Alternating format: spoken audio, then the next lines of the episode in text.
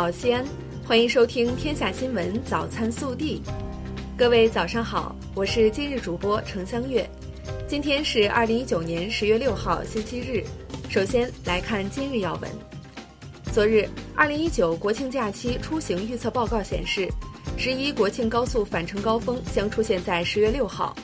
受强冷空气影响，多地有降雨，提示市民群众合理安排行程，错峰出行。并注意恶劣天气下出行安全。记者从中国铁路西安局集团有限公司获悉，铁路迎来十一国庆黄金周返程客流高峰。十月六号，西安局集团有限公司预计发送旅客五十万人次。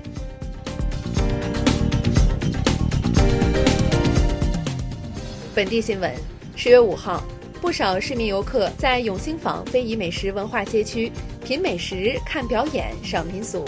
国庆假日，古城国庆黄金周旅游持续火爆，大街小巷张灯结彩，游客如织。近日，记者从市科技局获悉，二零一九年度国家级、省级文化和科技融合示范基地申报工作已经开始，截止日期为十月十号，符合条件的单位可向市科技局高新技术处申报。连日来，我市多所中小学的学生用文艺表演、广播操和队列队形比赛、中华经典诵读展演等多种形式，向新中国成立七十周年献上诚挚祝福，展现西安少年儿童的良好精神风貌。为庆祝中华人民共和国成立七十周年，陕西汉唐石刻博物馆揭牌仪式近日举行。作为现代化新型文物博物馆。上述石刻博物馆的揭牌开馆，填补了西咸新区新型文物博物馆的空白。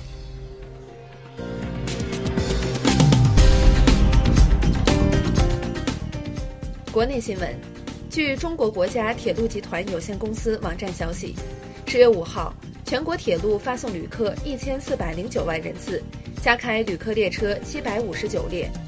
记者近日从国家发展改革委了解到，到二零二零年。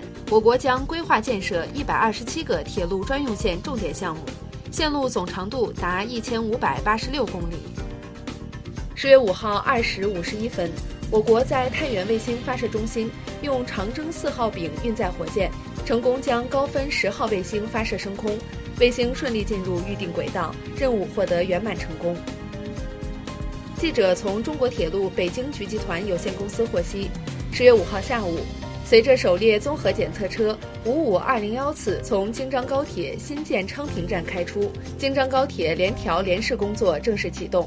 京张高铁正线全长一百七十四公里，最高设计时速三百五十公里。三号，中国工程院院士、我国儿童血液肿瘤学开创者、首都医科大学附属北京儿童医院名誉院长胡亚美因病医治无效，在京逝世，享年九十五岁。由清代乾隆皇帝修建的沈阳故宫太庙于五号举行修缮工作竣工仪式，并向公众开放清代皇帝的首座家庙展。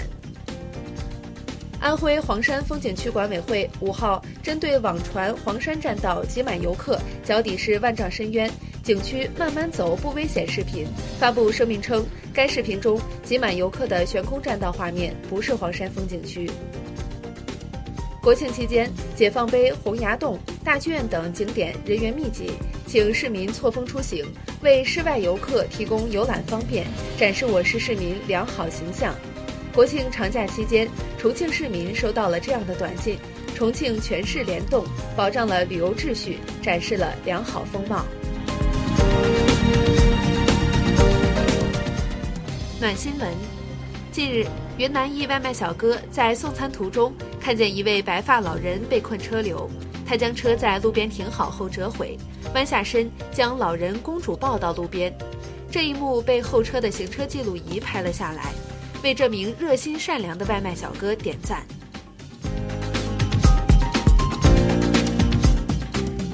热调查。浙江省人大常委会近日批准的《嘉兴市文明行为促进条例》进一步明确和细化了文明行为规范，针对低头玩手机过马路等行为作出了禁止性规定。行人通过路口或者横穿道路时浏览手持电子设备或者嬉闹的，处警告或者五元以上五十元以下罚款。对此你怎么看？更多精彩内容，请持续锁定我们的官方微信。明天不见不散。Thank you.